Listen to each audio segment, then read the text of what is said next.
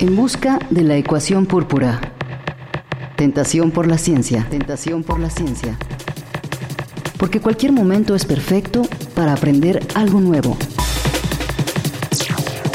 En busca de la ecuación púrpura. Tentación por la ciencia. Con el doctor Alfonso Islas. Busca conmigo.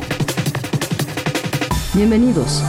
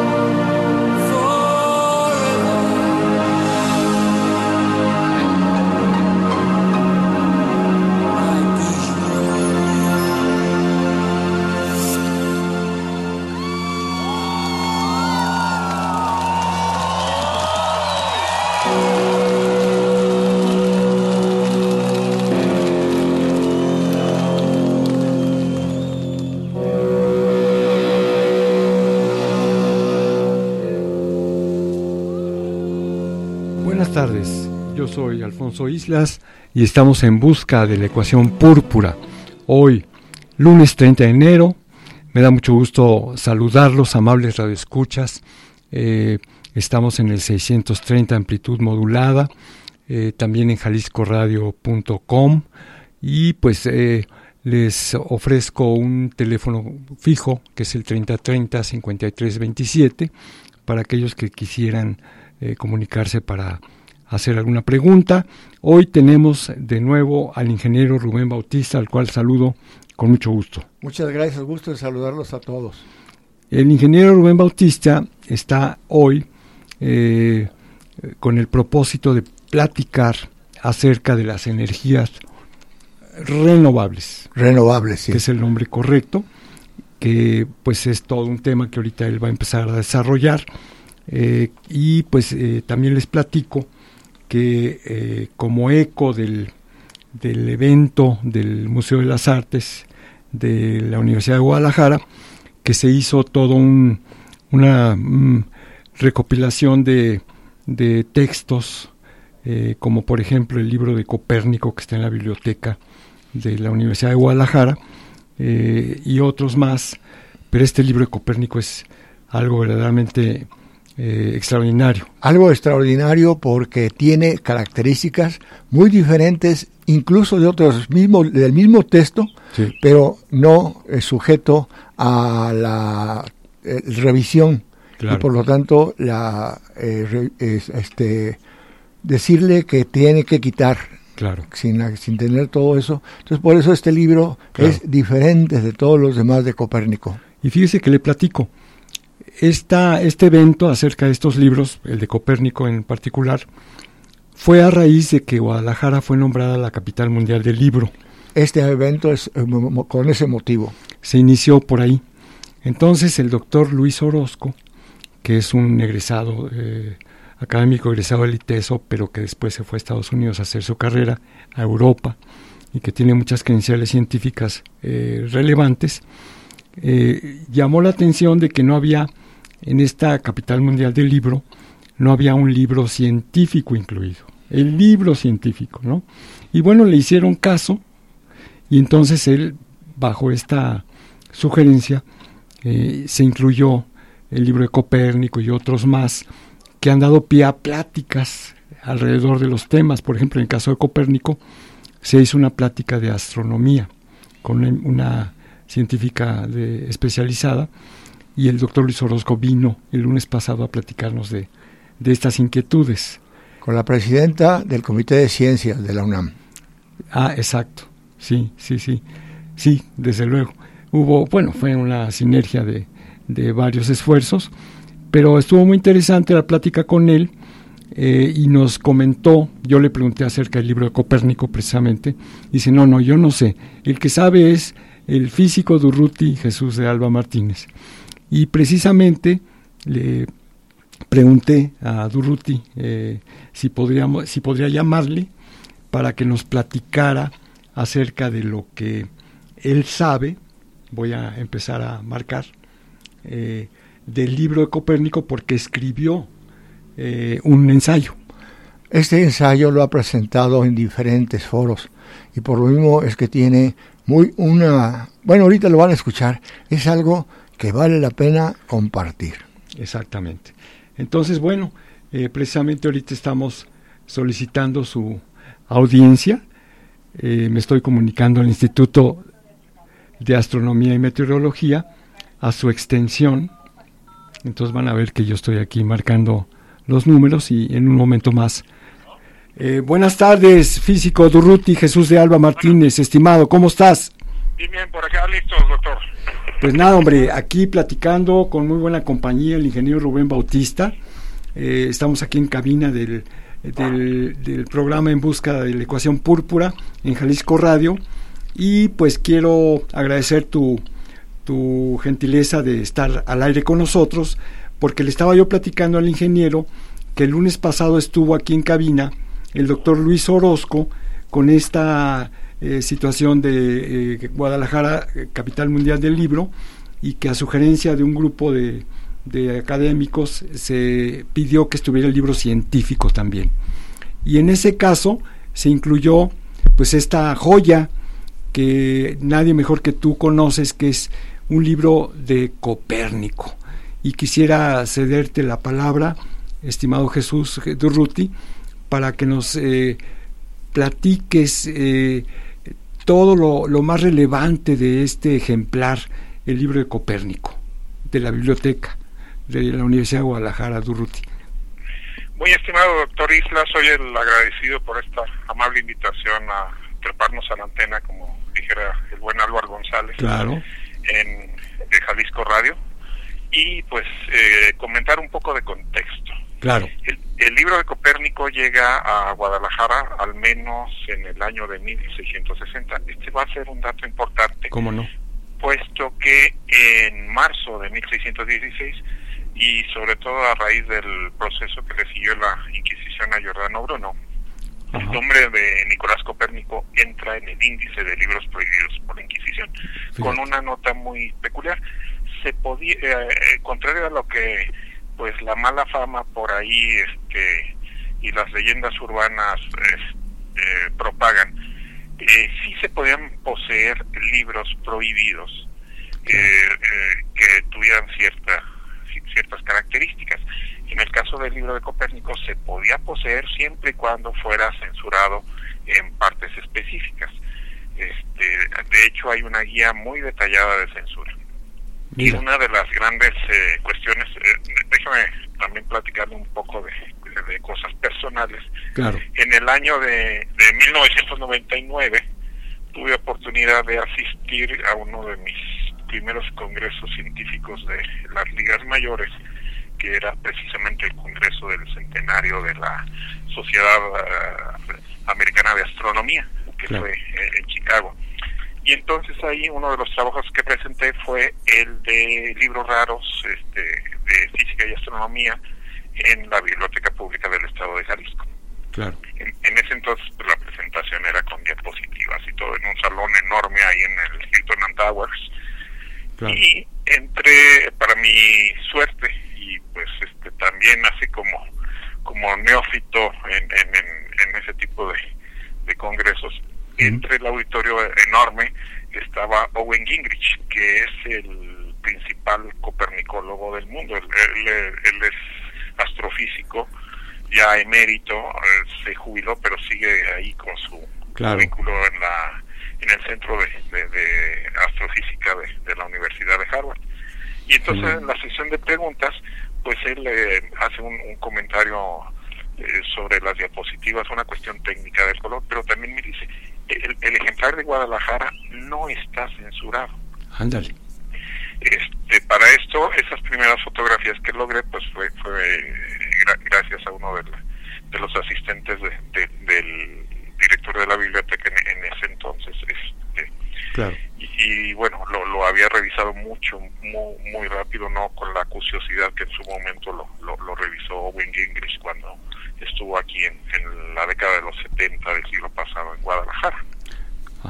Entonces, aquí empiezan las, las cosas curiosas con este ejemplar, porque este llega a Guadalajara, pues ya que el nombre de Copérnico estaba en el índice de libros prohibidos.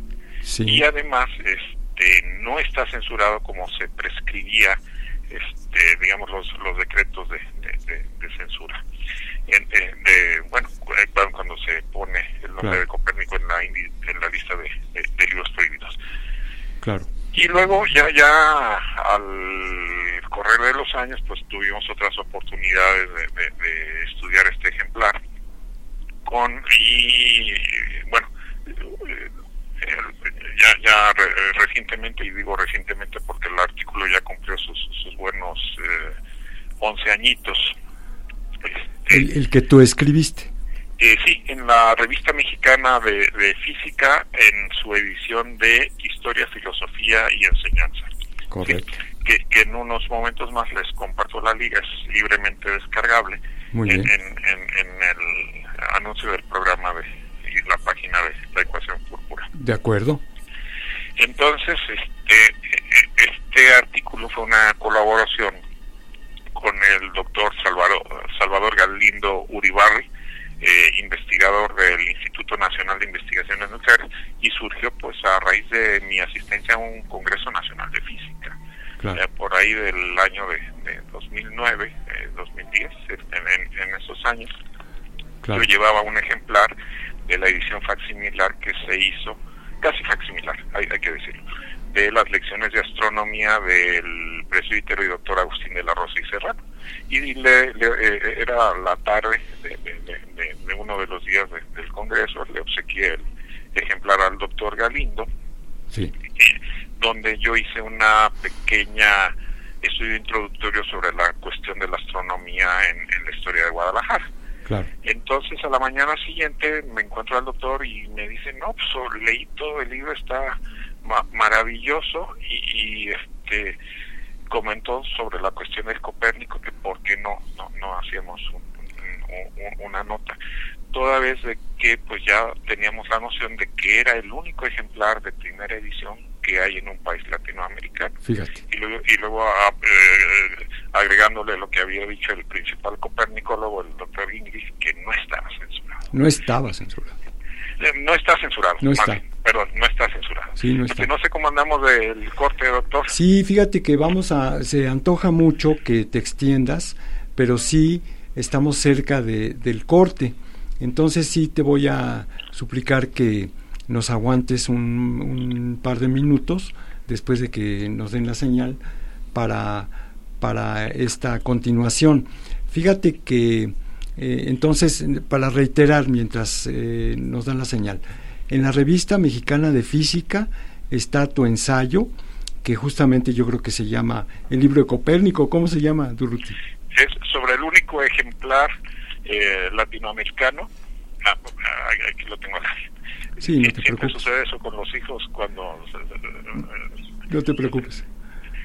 celebra el único ejemplar latinoamericano de la primera edición del, eh, de Revolutionibus Orbium Coelestium de Copérnico en Guadalajara, Jalisco, México.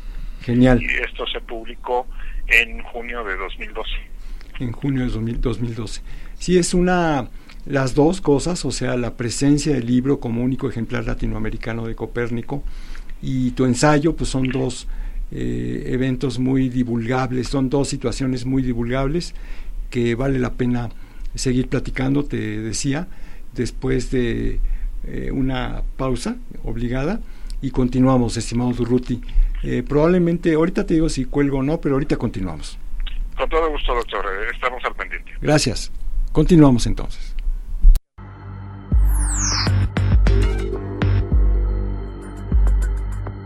En la ciencia, hemos de interesarnos por las cosas, no por las personas.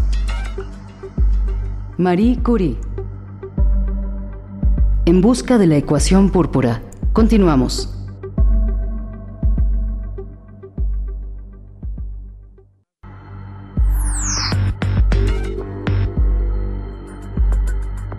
Todos somos muy ignorantes. Lo que ocurre es que no todos ignoramos las mismas cosas. Albert Einstein.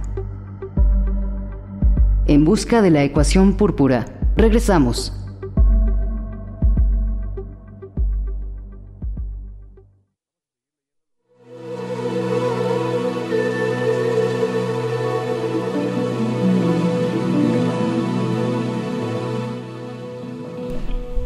Sí, bueno, vamos a continuar aprovechando el tiempo precioso que hay aquí en la radio platicando con el físico Jesús Durruti de Alba, que nos siga platicando. Y aquí con el ingeniero Rubén Bautista se abrieron algunas cuestiones, eh, pero bueno, no, no te interrumpo, Durruti, pero sí quisiera acotar pues que es un libro muy valioso y que está muy bien custodiado, etcétera, no, no hay que dar ideas, pero está digitalizado, en fin, eh, continúa Durruti, no te interrumpo. Con todo gusto, doctor, y este, eh, bueno, sí, de hecho, eh, tiene su importancia por varias cuestiones. En esas épocas, cuando se imprime este libro en 1543, pues el tiraje se estima fue pudo haber sido un poco más de, 300 ejemplares. Y entonces, en ese sentido, el doctor Owen Gingrich, como buen copérnico, luego se dio a la tarea a lo largo de varios años de estudiar eh, en vivo y a todo color todos los ejemplares que pudo de la primera y segunda edición del libro. Claro. Este, y bueno, entonces eh, los historiadores de la ciencia lo consideran a esta obra la primera muestra de la ciencia moderna, toda vez que gracias a las observaciones que hizo el propio Copérnico y las observaciones de otros, eh, propone un modelo, usando las mejores matemáticas de su época, que desplaza la, al modelo prevaleciente en ese entonces, que era de que la Tierra era el centro del mundo, del, del sistema del mundo, para hablarlo en los términos de la época, y eh, que no, que, que, en lugar de la Tierra lo que estaba en el centro del sistema del mundo era el Sol. Eso implica una revolución como después este, Thomas, Thomas Samuel Kuhn nos, nos lo hace saber en su enjundioso ensayo, la, la revolución copernicana. Así es. Este, entonces, regresando un poquito al, ejemplar de Guadalajara, este, ¿Cómo, llegó? O sea, me, salta la inquietud. ¿Cómo llegó a Guadalajara ese ejemplar?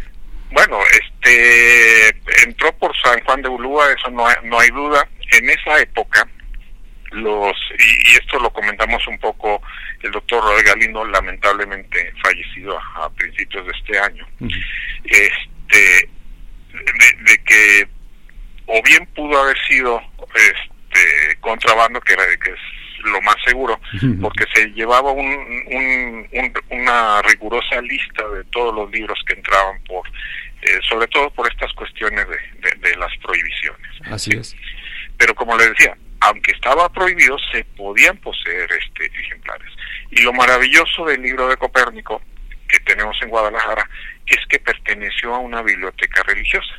Entre los eh, personajes que dejaron ahí sus garabatos, eh, identificamos, hay una firma eh, que cruza toda la portada, dice más o menos así, del uso del reverendo padre Alonso de Quintana. Alonso de Quintana fue un sacerdote franciscano que entre otras cosas sirvió como testigo a un proceso que le siguió la Inquisición al llamado brujo de Autlán, del que escribe don eh, sobre este caso escribe don Antonio de la Torre, miembro del Colegio Nacional, y esta obra, eh, titulada precisamente así, El Brujo de Autlán, fue, eh, acaba de eh, salió hace no mucho una segunda edición auspiciada por el Centro Universitario de, la costa sur de, nuestra universidad. Entonces, este es uno de los lectores. El otro de los lectores que también deja su, su autógrafo ahí es Fray Buenaventura Guareña. Fray Buenaventura Guareña hacia 1808 abandona la, bueno, deja, no la abandona, la deja tras un proceso este jurídico impresionante, deja la orden franciscana y este se adscribe, se adscribe al, obispo. Esto técnicamente se conoce como incardinación y fue lo que nos permitió identificarlo plenamente, porque en el archivo histórico de la Arquidiócesis de Guadalajara encontramos completito el expediente del proceso de incardinación de Fray Buenaventura Guareña. Fray Buenaventura Guareña este, escribe en contra de Hidalgo, a lo mejor por eso no sabemos mucho de él, pero también, y esto es lo, la liga importante con el contenido técnico árido hay que decirlo, de, del libro de Copérnico, es que calcula y publica lunarios, es decir, almanaques con, con efemérides astronómicas. Esto nos da cuenta de que él tenía el conocimiento técnico para, para eh, entender y aplicar eh, este, eh, el modelo copernicano, para, para hablarlo en términos más sencillos. Sí. Pues qué maravilla, Durruti. Lo que pasa es de que, en mi opinión, no está bien eh, aquilatado eh, el tema del libro de Copérnico y que se hable en los medios, como en este caso, eh, de él y de, y de los hechos y del contexto, como tú bien dijiste al principio, pues es menos que obligatorio, digo, por, por, lo menos es obligatorio, quiero decir, y yo creo que hay, hay que seguir hablando de, de estos contextos porque son los que dan pie a que una ciudad como Guadalajara, pues tenga este bagaje científico valioso, Durruti. Eh, te invito a que, a que sigamos platicando de esto. Con todo gusto, doctor. Y pues comentarle que, que este eh, no, no, no solamente tenemos el libro de Copérnico, hay, hay obras eh, maravillosas, sobre todo en el fondo histórico de la Biblioteca Pública del Estado, merced de la forma en, en, la, que fue constituida. Recordemos que por la aplicación de las leyes de reforma hacia 1861, la confiscación o expolio de, de las bibliotecas conventuales o del propio seminario configuraron su acervo primigenio y en, y en ese sentido esta colección semilla es una instantánea maravillosa de la cultura del libro en la Guadalajara novogalaica. Claro. Eh, entonces hay, hay obras tan tan impresionantes como manuscritos, como de, de la por ejemplo, del curso de, filosofía, y aquí no nos vayamos con la finta, de eh, que impartió Francisco Javier Clavijero tanto en Valladolid y Morelia como en Guadalajara. ¿Por qué digo que no nos vayamos con la finta? Porque dentro de la cátedra, cátedra de filosofía, a, a, usanza de, a la usanza de las universidades medievales, se enseñaban los conocimientos que ahora los tenemos como física, matemáticas y astronomía.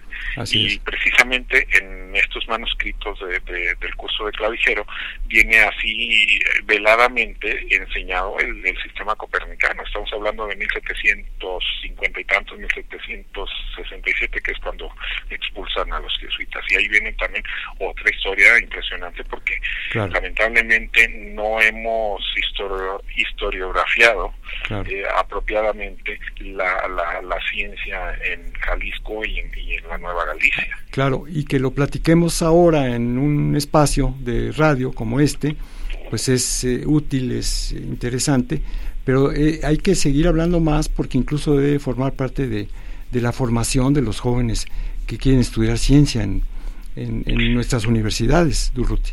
Y un ejemplo clarísimo lo tenemos a nivel nacional cuando, pues, este, si usted le pregunta a cualquiera quién fueron Carlos de Sigüenza y Góngora, pues lo desconocen, pero si les pregunta quién fue Sor inmediatamente la, la identifican.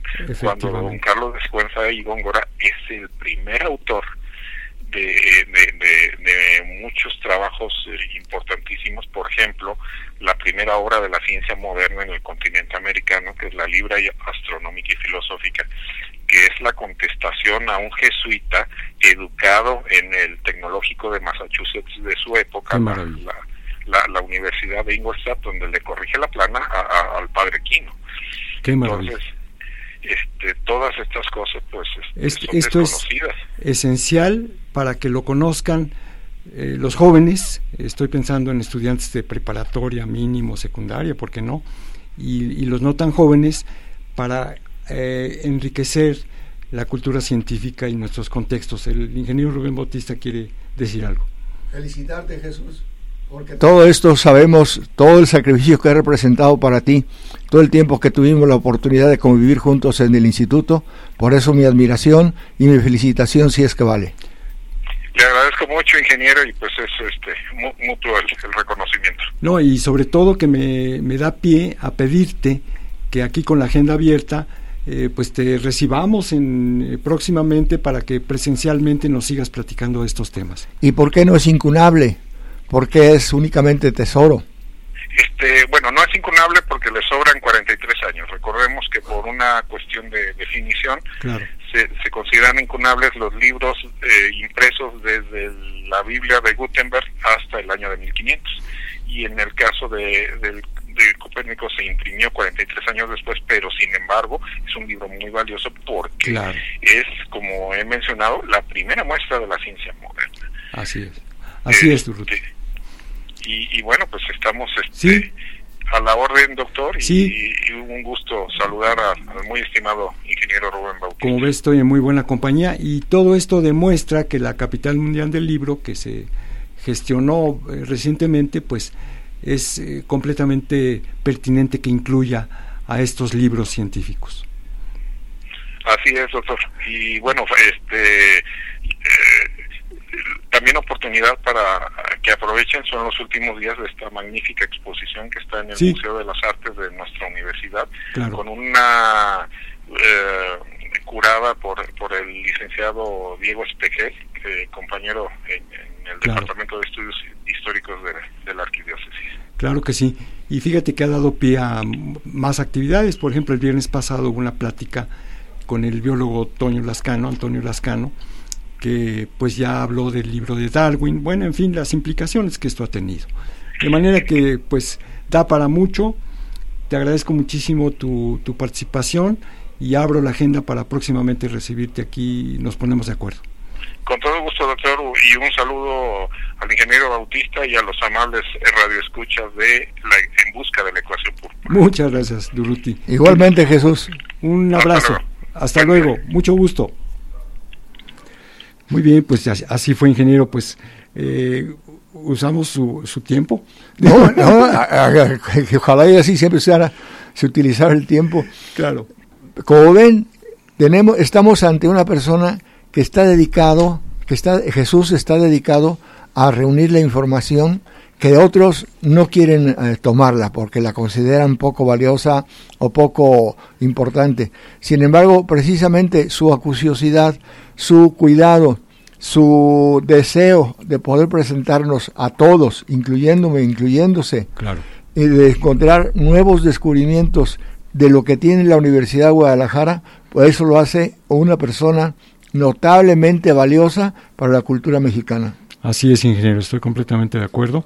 Y bueno, ahí está el, el, buen eh, pretexto para tener aquí a Durruti próximamente. Sí, así es, vale la pena.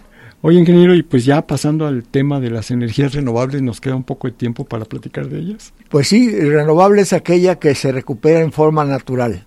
Eh, como puede ser, la ley mexicana establece siete diferentes tipos, entre otros la energía solar. La energía solar en todas sus formas lo dice por ahí. El viento es causado por geodesia, por la rotación de la Tierra, pero principalmente por el calentamiento solar, de que el, el aire eh, frío es sustituido por aire, más bien el aire caliente es sustituido por aire frío, y entonces por eso es que existen los vientos matutinos y vespertinos donde hay espejos de agua, como pueden ser las orillas de todo mar. Pero también en el, el solar resulta que tenemos una trayectoria solar, y entonces se presentan unos máximos cuando pasan por el cenit del sitio donde se tienen concentradores o captadores solares de cualquier tipo. Puede ser calentamiento de agua, calentamiento de aceite, calentamiento de grava, calentamiento de arenas, calentamiento de sal, calentamiento, calentamiento, usar el, la radiación infrarroja.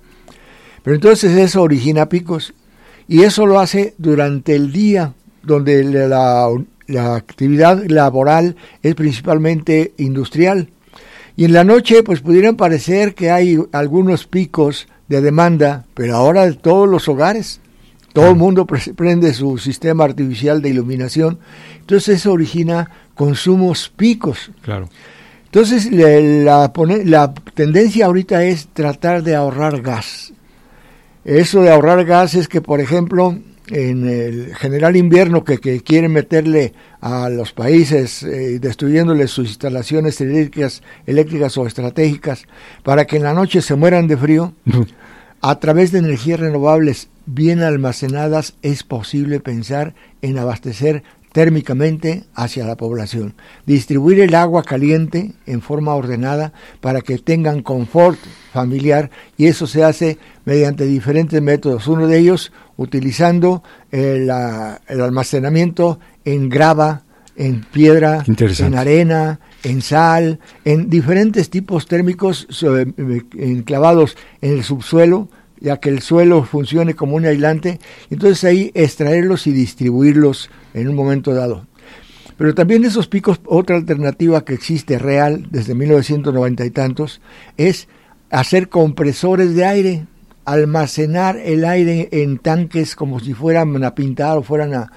Entonces al momento en que existe el pico de demanda, esos compresores accionan turbinas y al generar turbinas accionan generadores, entonces se puede distribuir la electricidad. Aunque tal vez uno de los más prácticos sea el de energía de posición, energía potencial. Entonces, por ejemplo, eh, bombeo en horas de, de, grande energía, energía acumulada bombearla para que luego durante la noche hacerle escurrir y con ello accionar turbinas. Es una alternativa que en propio Guadalajara se tiene para poder hacer ese sistema si se quisiera, ya que la presa Agua Prieta, para no decir Aguas Negras, la presa de Agua Prieta que está en la barranca de Arcediano puede bombear en las horas pico de, generación, eh, bombear agua para tener energía potencial de escurrimiento, en este caso pero también en un momento dado existen ya eh, reales eh, grúas, un juego de grúas que levantan grandes bloques, consume energía, eso consume energía, no hay nada, todo solamente se transforma, y las ponen en un crecimiento, en un apilado de, grandes piezas.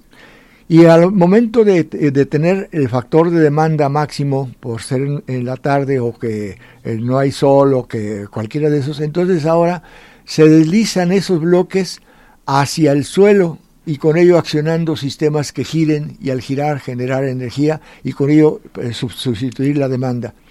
Pero también pueden ser especie de columpios, es decir, durante el, pico de generación de energía subo unos vagones cargados, con eso son cantidad de kilos, cantidad de peso, masa, eh, subiéndola, poniéndola en una posición, de tal manera que cuando venga la demanda, cuando no hay generación de energía, se suelta ese vagón y ese vagón da vueltas y con ello vuelve a hacer girar el generador y con ello abastecer los picos de energía. Es decir, el límite es la imaginación. Sí, ingeniero, pero por ejemplo, ¿hay algún prototipo de este de estas eh, ideas eh, sí. concretizadas? Así es. El artículo del cual estamos tomando la información muestra incluso los sitios de donde están tomándose las, eh, las posiciones, de decir, Julano se le ocurrió así, Perengano se le ocurrió hacerlo así, Sutano se le ocurrió hacerlo así, y esto ocurre desde los años noventas. Y aquí en Guadalajara, quién es algún interlocutor que pueda tomar estas eh, ideas, estos métodos. Comisión Federal de Electricidad o Comisión Nacional del Agua. ¿Y habrá algún ejemplo de, desarrollo en ese sentido? Sí, todas las aguas residuales de la ciudad de Guadalajara en ese momento pasan para incluso un poco de oxidación, un poco de renovación del agua eh, negra, eh, pasa a esta presa que se llama Agua Prieta, para no decir Aguas Negras, que está en la barranca de Arcediano. Entonces, esta se llena durante el día o durante las mañanas, durante todo el periodo. De tal manera que cuando todo el mundo demanda energía porque quiere prender su televisor y prender la lámpara y prender este, la cocina eléctrica y demás en forma nocturna, esta presa genera energía eh, por energía potencial, el, por potencial de escurrimiento, acciona y con ello se puede tener energía. O sea, es un hecho. Es un hecho. Sucede. Sucede es eh, no es teoría, es, es real. Y eh, si gustan el artículo, pueden buscarlo diciendo cómo eliminar el consumo de gas. Así es como se llama el artículo. eliminar el consumo de gas. Y entonces pueden presentar ahí varios ejemplos, varias figuras y varios sitios en los cuales puede uno acudir y tener la idea. Imaginar siempre es más sencillo con información. Y este artículo informa para que aquellos que quieran aplicar puntos de acumulación de energía renovable tengan la oportunidad de hacerlo. Si se fijaron, no dijimos a la hora que se genera eólicamente, porque el eólico es una de las generaciones de energía más económicos hoy en día, porque funciona sin importar el horario del día. Basta con que haya viento y que puede ser provocado por diferencial de temperatura, puede ser provocado por la rotación de la Tierra. Entonces, aire hay a diferentes horas. No así en el Valle de Temajac, por desgracia. Claro. En el Valle de Temajac hay, hay posibilidades de que no se utilice energía eólica porque no tenemos los picos suficientes como para poder este, llevarlo a buen término. Claro. Sí, ingeniero, pues qué, qué, qué interminable es este tema y por lo tanto hay que continuar eh, hablando de ello. Tampoco hablamos de calentadores solares, porque el calentador solar ya tiene el almacenador en el termo, en el almacenador de agua caliente. Porque fíjese, todos estos conceptos pueden llegar a que algún radio escucha, alguna persona, algún ciudadano, eh, materialice esto en su propia casa. O que incluso pueda consultar en el Centro Universitario de Tonalá, ya que su vocación es precisamente la generación de energía renovable. En el CUTONALA. En el CUTONALA. O en el Instituto de Astronomía y Meteorología pues ahí podemos canalizar las inquietudes que pueda ir eh, habiendo de nuestra audiencia potencial. Y pues le agradezco mucho para pero sobre todo le agradezco continuar hablando de esto eh, dentro de dos semanas que, vuelve a estar aquí con nosotros. Eh, por favor. Y si hay preguntas con todo gusto intentaré contestarlas. Sí muy bien. Pues nos vamos de nuevo a una pausa ya. Ya ni dije que la música que escuchamos al principio es de Brian May que es un músico de Queen que es astrofísico, doctor en astrofísica, pero a la vez es músico del grupo Queen, guitarrista espléndido, y que bueno, es un ejemplo de que el arte y la ciencia están. Es que en la astronomía intervienen absolutamente todas las áreas del conocimiento humano, todas. Así es, así es. Y bueno, nos vamos a una pausa y continuamos. Lo que sabemos es una gota de agua. Lo que ignoramos es el océano. Isaac Newton. En busca de la ecuación púrpura.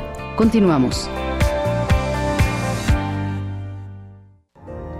Y abrí los ojos. Todo lo que imaginé se convirtió en sonido. Jalisco Radio.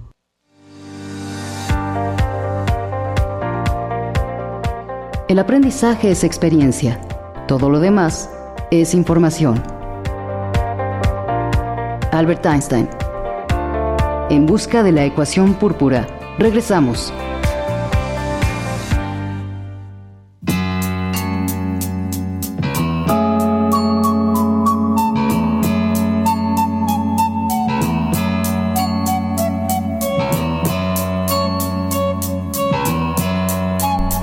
Muy bien, pues estamos de nuevo en busca de la ecuación púrpura, amables radioescuchas.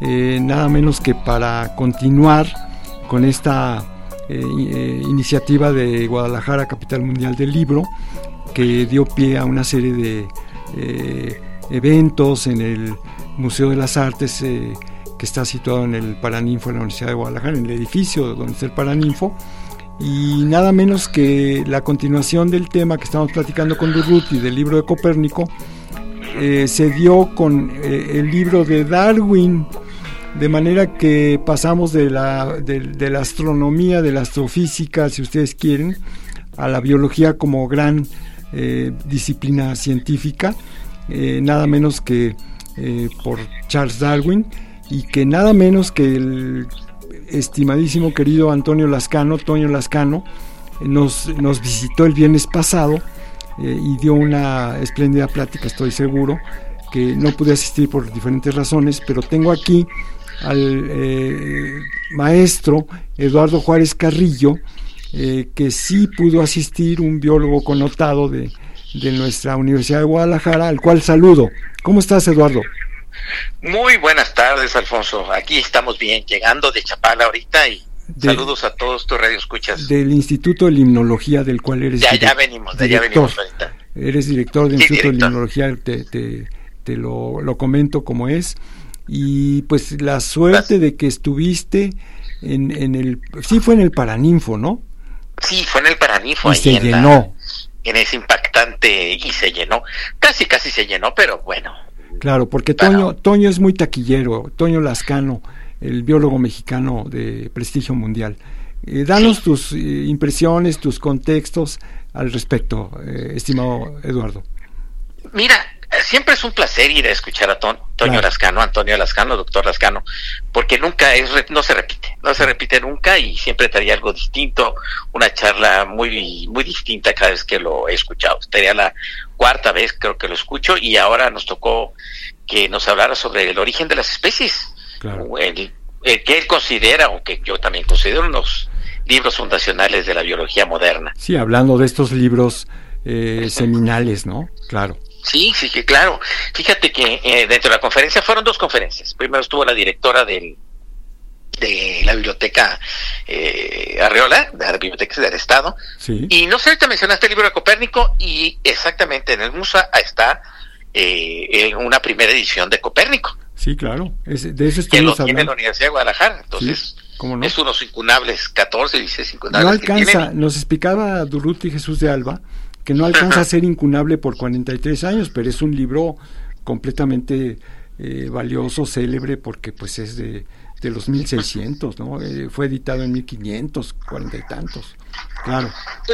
La directora dice que es un incunable y que es primera edición. ahí, ya, ahí, va, a haber, ahí va a haber un debate, porque Durruti hay un debate, un debate, no, pero bueno. Hay un debate. Claro. Pero no importa, no importa, es un libro muy bonito y obviamente lo que nos llevó, lo que me llamó a mí la atención fue que venía Antonio Lascano, me tocó muy de bote pronto porque apenas me enteré unos días antes, tres, cuatro días antes, y organizamos ahí, unos biólogos de la vieja guardia nos organizamos para ir con Antonio Lascano, con dos conocidas tuyas, ¿no? un saludo, un saludo a los biólogos y biólogas de la vieja guardia. De, de esos que ya tenemos muchos años en el, en esto de la biología, y fue una conferencia muy interesante, este, porque se centró no exactamente en el libro del origen de las especies, sino en la vida de Darwin. Este, comentaba Antonio que hay cosas nuevas que han salido de algunos libros de unos años para acá en la biblioteca de Cambridge y pues bueno nos echó una plática nos llevó un camino desde un Darwin Darwin chiquito sí hasta un Darwin ya eh, que publicó el origen de las especies y ahí terminó su charla no todas sus todas sus aventuras en el Beagle todas sus aventuras sus aventuras amorosas en de claro porque el joven Darwin pues, fue eh, de todo porque hasta, hasta, hasta eclesiástico, hasta posiblemente religioso, ¿no? Sí, sí, sí, sí, nos habla como... Quiso estudiar Quiso ser médico y no pudo porque le tenía miedo a la sangre. Sí, sí, sí. Se desmayaba con la sangre, que su padre así como que ay, lo tenía medio harto y lo mandó a estudiar como clérigo y tampoco fue clérigo porque ya estando en la, eh, en la universidad pues se dedicó a las ciencias naturales, que ya era un naturalista nato, entonces pues este Alguno de sus tíos, el tío Josh, como dicen por ahí, que es tío también de su esposa, Westwood, eh, Westwood, creo que sí, Westwood, este, Emma Westwood lo, lo invitó al Beagle a encontrarse con este señor Fitzmorris que no, como que no se dan muy bien los dos. Sí, sí, sí, en el Beagle precisamente. En el Beagle, sí. Y bueno, eh, perdóname, pero el, el físico Durruti Jesús de Alba hablaba de que hay un copernicólogo principal que es el que sabe todo sobre Copérnico en Harvard, pero en este caso Toño Lascano es darwinólogo eh, célebre, yo creo que es el que más sabe de Darwin, yo creo. Yo creo que sí.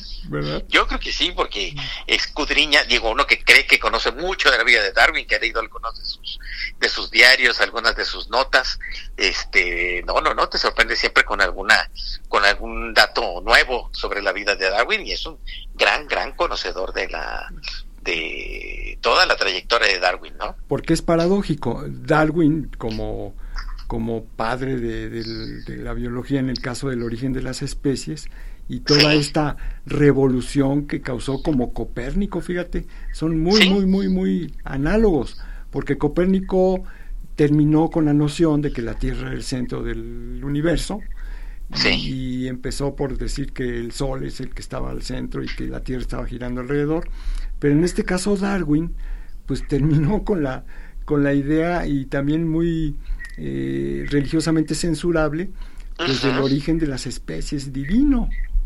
Sí. Hay, sí, sí, hay incluso una película de Spencer Tracy que habla de un juicio a un profesor de biología que eh, enseñó que las especies no son de origen divino y la que se armó, creo que era Alabama, uno de esos estados muy conservadores en Estados Unidos. Sí, este, de hecho habla un poco sobre las dudas de Darwin sobre publicar su libro, ¿no? Eh, habla una nota en la que le dice a su esposa que pues que seguramente no van a encontrarse en el cielo porque el cielo no existe, entonces, y que más cuando descubre este libro, pues ahí lo van a excomulgar. Y fíjate las, las, las, las cosas irónicas de la vida, Darwin está eh, enterrado junto a Copérnico, en, junto, no es cierto, junto a Newton, junto a Newton en la abadía de Westminster, y este, que, diciendo que era un poco renegado de la iglesia, ¿no? Entonces, claro, pues bueno. Claro. Sí, entonces ahí lo mandaron a descansar en paz. Por supuesto. Y bueno, lo que se tardó Darwin en publicar el libro. Eh, de, los, 15 años. de los 1830 y tantos que regresó del Beagle hasta 1850 y tú me dirás 9 9 ¿no? 59 y lo hizo porque ya le iban a comer el mandado. Sí, ya, ya le iba a comer el mandado. Este, bueno, ahí en 1858 él y su amigo eh, Wallace, este, Alfred, Russell Wallace, escriben ya el primer esbosquejo de la, del origen de las especies a partir de la selección natural, ¿no?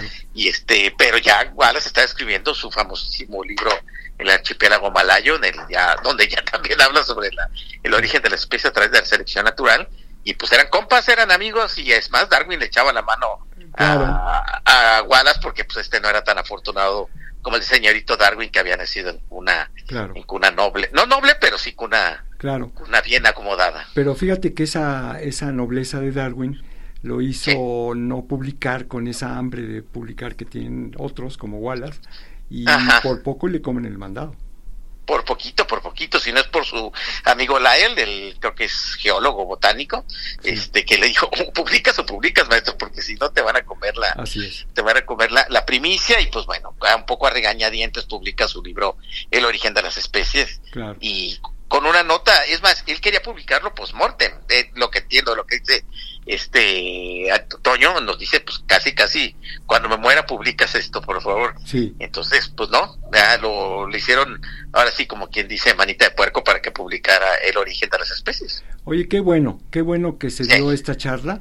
Eh, ¿cómo, ¿cómo viste a Toño cómo está pues yo lo veo muy bien. Ah, ese señor eh, parece que eh, no ya no se ve tan mal no sé digo no digo no, me tocó verlo después de enfermo pero ahora está súper bien, recuperado, activo, gracioso, como siempre sus conferencias. Vi una eh, foto. Muy bien, muy bien. Vi una foto, y bueno, vi una foto de él, del evento, y con Graciela Gudiño, para ser indiscreto, y se ve se ve hasta repuesto, hasta con, con cierta pancita que, que lo hace verse bien. Bien. Yo lo veo sano, Antonio. Sí, sano. Y ya para tener cuarenta y tantos años en la universidad. Sí, cuarenta y tantos años en la UNAM, pero de edad ya ni decimos. No, no, no, no hay que ser indiscretos, no hay que ser indiscretos. Pero pues todos, todos tenemos ese destino, vamos envejeciendo, pero qué, qué fortuna que el biólogo Toño, Toño, Lascano nos siga visitando.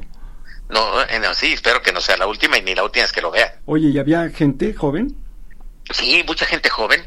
Mucha gente joven, no sé por qué se fueron hasta las gradas, llegaron tarde, porque los fanáticos ahí estábamos desde las 6 de la tarde, nos abrieron el, el a las 6.40 este, y se llenó abajo de, de gente un poquito mayor, niños, había niños que iban con sus papás, este, chicos de prepa, chicos de la carrera, de la carrera de biología, y mucha, muy variada la, eh, los personajes que estaban ahí, muchos profesores. Claro.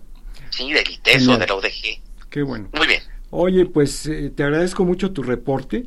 Para en, ah, busca, para en busca de la ecuación púrpura, Eduardo Juárez Carrillo estuvo con nosotros. Te agradezco mucho tu, tu crónica y espero que nos veamos muy pronto, Eduardo. Muy, esperemos que nos veamos muy pronto y saludos a Durruti. Sí, cómo no, claro que sí. Pues muchas gracias, te, te, mando un abrazo. Igualmente, gracias. Bueno, pues con esto, amables radioescuchas, terminamos con broche de oro el programa de hoy. Agradezco mucho la asistencia técnica de Fabián Pelayo, como siempre, y a ustedes les espero de nuevo el próximo lunes a las 5 de la tarde en busca de la ecuación púrpura, revista de comunicación pública y divulgación científica. Muy buenas tardes. Por hoy termina la búsqueda. En busca de la ecuación púrpura, con el doctor Alfonso Islas. En busca de la ecuación púrpura. Tentación por la ciencia. Porque cualquier momento es perfecto para aprender algo nuevo. Búscanos en nuestra próxima emisión. En busca de la ecuación púrpura. Con el doctor Alfonso Islas. Te espero todos los lunes a las 17 horas para que juntos vayamos en busca de la ecuación púrpura.